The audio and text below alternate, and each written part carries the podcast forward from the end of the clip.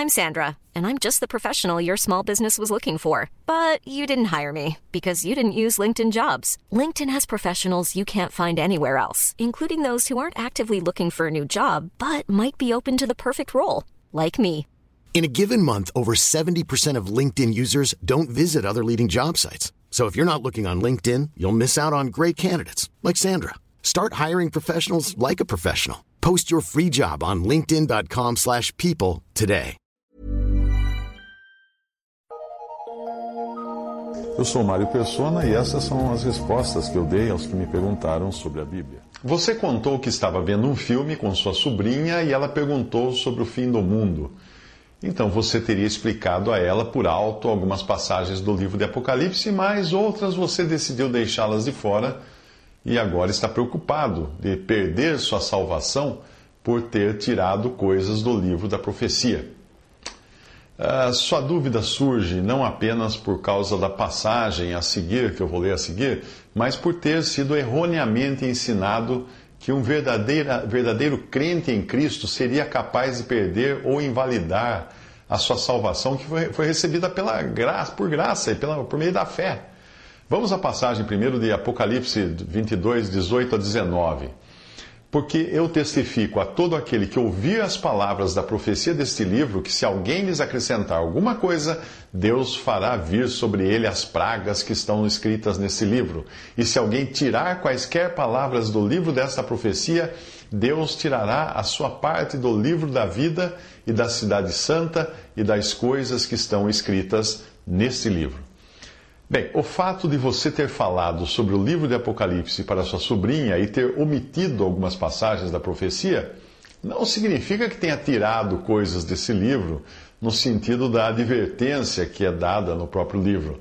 A passagem fala daqueles que intencionalmente deturpam a palavra de Deus, como estavam fazendo os judeus nos tempos do profeta Ezequiel dizendo que as profecias não iriam se cumprir ou que eram para tempos ainda muito distantes. Ezequiel diz: Porque eu, o Senhor, falarei, e a palavra que eu falar se cumprirá. Não será mais adiada, porque em vossos dias, ó casa rebelde, falarei uma palavra e a cumprirei, diz o Senhor Deus. Veio mais a minha palavra do Senhor, dizendo: Filho do homem, eis que os da casa de Israel dizem: A visão que este tem é para muitos dias, e ele profetiza de tempos que estão longe. Portanto, dize-lhes: Assim diz o Senhor Deus: Não será mais adiada nenhuma das minhas palavras, e a palavra que falei se cumprirá, diz o Senhor Deus. Ezequiel 12, 25 a 28. E agora sim, a demonstração de Pedro. Amados, escrevo-vos agora esta segunda carta, em ambas as quais desperto com exortação o vosso ânimo sincero, para que vos lembreis das palavras que primeiramente foram ditas pelos santos profetas e do nosso mandamento como apóstolos do Senhor e Salvador. Sabendo primeiro isto, que nos últimos dias virão escarnecedores, andando segundo as suas próprias concupiscências e dizendo: Onde está a promessa da sua vinda? Porque desde que os pais dormiram, todas as coisas permanecem como desde o princípio da criação. Eles voluntariamente ignoram isto, que pela palavra de Deus, já desde a antiguidade, existiram os céus e a terra que foi tirada da água, e no meio da água subsiste, pelas quais coisas pereceu o mundo de então, coberto com as águas do dilúvio, mas os céus e a terra que agora existem, pela mesma palavra se reservam como tesouro e se guardam para o fogo, até o dia do juízo e da perdição dos homens ímpios. Mas, amados, não ignoreis uma coisa: que um dia para o Senhor é como mil anos, e mil anos como um dia. O Senhor não retarda sua promessa, ainda que alguns a tenham por tardia, mas é longânimo para conosco não querendo que alguns se percam, senão que todos venham arrepender-se. Mas o dia do Senhor virá como ladrão de noite, no qual os céus passarão e com, com grande estrondo, e os elementos ardendo se desfarão, e a terra e as obras que nela há se queimarão. Havendo, pois, de perecer todas estas coisas, que pessoas vos convém ser em santo trato e piedade, aguardando e apressando-vos para a vinda do dia de Deus, em que os céus em fogo se desfarão e os elementos ardendo se fundirão. Mas nós, segundo a sua promessa, aguardamos novos céus e nova terra em que habita a justiça. Por isso, amados, aguardando estas coisas, procurai que deles sejais achados imaculados e irrepreensíveis em paz. 2 Pedro 3, de 1 a 14. Curiosamente, Pedro coloca logo em seguida a essa advertência o aviso contra os que estavam deturpando os escritos do apóstolo Paulo, que em muitos momentos profetizou das coisas que acontecerão à igreja, como o arrebatamento, a vinda do anticristo, a grande tribulação e etc.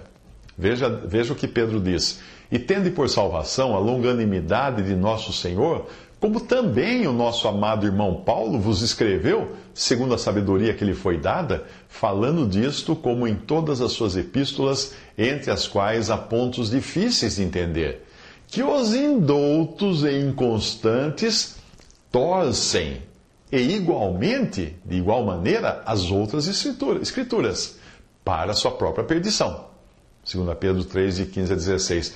Pedro reconhece a complexidade das coisas que o Espírito Santo deu a Paulo para escrever, mas os indoutos e inconstantes torciam os seus escritos como faziam com as outras escrituras. E deste modo, Pedro também atesta que os escritos de Paulo são tão inspirados quanto as outras escrituras, que você hoje pode incluir tanto o Antigo quanto o Novo Testamento.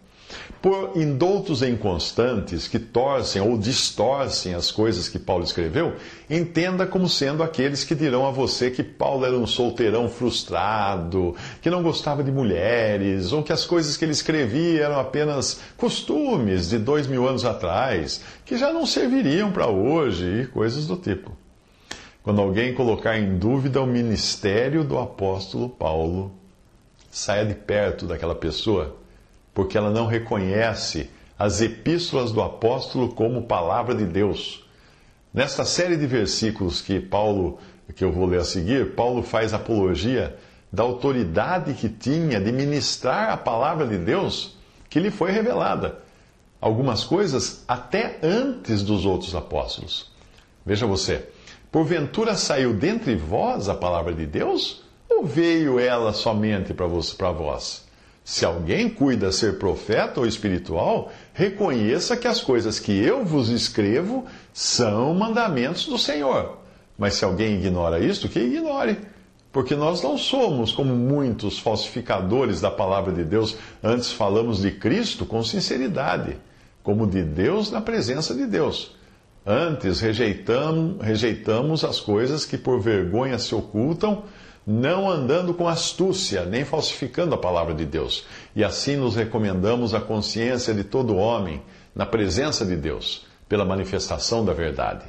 Regozijo-me regozijo agora no que padeço por vós, e na minha carne cumpro o resto das aflições de Cristo pelo seu corpo, que é a Igreja, da qual eu estou feito ministro segundo a dispensação de Deus, que me foi concedida para convosco o mistério, eh, para cumprir a palavra de Deus, o mistério que esteve oculto desde todas as gerações e que agora foi manifesto aos seus santos.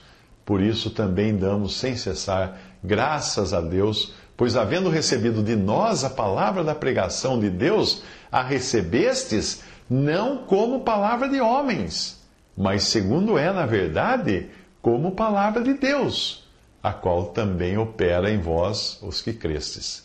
Isso tudo está em 1 Coríntios 14, 36 a 38, 2 Coríntios 2, 17, 2 Coríntios 4, 2, Colossenses 1, 24 a 26 e 1 Tessalonicenses 2, versículo 13. Voltando agora à sua dúvida, não se preocupe em mostrar tudo o que diz a profecia bíblica, mesmo que tenha de simplificar suas palavras, dependendo do grau de compreensão da pessoa a quem está ensinando. Mas eu diria que ao, que, que ao dizer que tem receio de ter perdido a salvação, o seu problema não está em falar ou não do livro de Apocalipse, mas de antes procurar obter essa certeza da salvação eterna. Se você ainda não sabe se será, se será salvo ou não, como pode pregar salvação aos outros?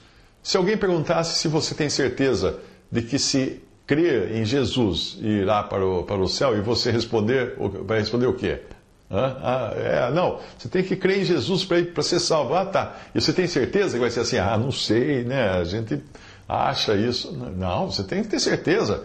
Voltando aos judeus dos tempos de Ezequiel, o capítulo 12 daquele livro é uma das muitas provas do cumprimento da profecia bíblica. Ali ele descreve coisas que só iriam acontecer mais tarde, como a invasão de Jerusalém, a fuga do rei Zedequias por uma brecha no muro, a sua captura por Nabucodonosor e sua cegueira imposta como castigo. Zedequias teria seus olhos arrancados depois de assistir à decapitação de seus filhos. Se você reparar na passagem a seguir, verá que o que Deus manda Ezequiel fazer é o que hoje eu costumo fazer usando a expressão entende o que eu digo ou quer que eu desenhe? Em muitas situações, Deus ordenava que o profeta, por assim dizer, desenhasse a profecia no sentido de fazer um teatro, como se o profeta representasse Israel. Num outro livro, Deus faz isso com Oséias, que precisou casar-se com uma prostituta para mostrar o sentimento de Jeová em relação à infidelidade de Israel.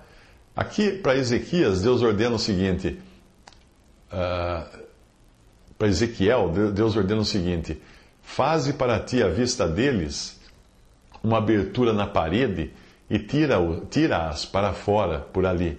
Aos olhos deles, nos seus ombros, as, as escuras as tirarás, e cobrirás o teu rosto, para que não vejas a terra, porque te dei por sinal a casa de Israel. Ezequiel 12, de 5 a 6. O cumprimento exato da profecia do capítulo 12 de Ezequiel você encontra nessa passagem. E sucedeu que no nono ano do seu reinado, no mês décimo aos dez do mês, Nabucodonosor, rei de Babilônia, veio contra Jerusalém, ele e todo o seu exército, e se acampou contra ela, e levantaram contra ela trincheiras em redor. E a cidade foi sitiada até um décimo ano do rei Zedequias. Aos nove do mês quarto, quando a cidade se via apertada pela fome, nem havia pão para o povo da terra, então a cidade foi invadida, e todos os homens de guerra fugiram de noite pelo caminho da porta entre os dois muros que estavam junto ao jardim do rei, porque os caldeus estavam contra a cidade em redor, e o rei se foi pela, pelo caminho da campina. Porém, o exército dos caldeus perseguiu o rei e o alcançou nas campinas de Jericó e todo o seu exército se dispersou, e tomaram o rei, e o fizeram subir ao rei de Babilônia a Ribla, e foi-lhe pronunciada a sentença. E aos filhos de Zedequias mataram diante dos seus olhos, e vazaram os olhos de Zedequias, e o ataram com duas cadeias de bronze, e o levaram a Babilônia. 2 Reis 25, de 1 a 7. Mas repare que a profecia tinha também uma rota de escape, proporcionada por Deus, conforme ele revelou ao profeta Jeremias para que falasse ao rei Zedequias: Caso o rei se entregasse voluntariamente ao rei de Babilônia, nem ele nem o povo sofreriam todos os terrores da invasão. Veja a passagem. Então Jeremias disse a Zedequias: Assim diz o Senhor, Deus dos exércitos, Deus de Israel: Se voluntariamente saíres aos príncipes do rei de Babilônia, então viverá a tua alma, e esta cidade não se queimará a fogo, e viverás tu e a tua casa. Mas se não saíres aos príncipes do rei de Babilônia, então será entregue essa cidade na mão dos caldeus, e queimá-la-ão a fogo, e tu não escaparás da mão deles. E disse o rei Zedequias a Jeremias: Receio-me dos judeus, que se passaram para os caldeus, que estes me entreguem na mão deles, escarneçam de mim. E disse Jeremias: Não te entregarão. Ouve, peço-te a voz do Senhor conforme a qual te falo, e bem te irá, e viverás, viverá a tua alma. Jeremias 38, 17 a 20. Porém, Zedequias temia mais a opinião pública do que a palavra de Deus revelada pelo profeta, e assim tentou fugir ao invés de se entregar, tomando então o pior caminho previsto na profecia. Acaso não é isso o que muitos fazem hoje? deixam de crer na palavra de Deus para não ficarem mal aos olhos do povo. Preferem dar crédito à opinião pública do que a Deus. As consequências disso são inevitáveis, porque a maioria das pessoas não percebe que quando saírem desta vida, não terão de dar contas seu, dos seus atos a seus semelhantes, mas eh, e nem à opinião pública. Terão que prestar contas a Deus. Visite respondi.com.br. Visite 3minutos.net.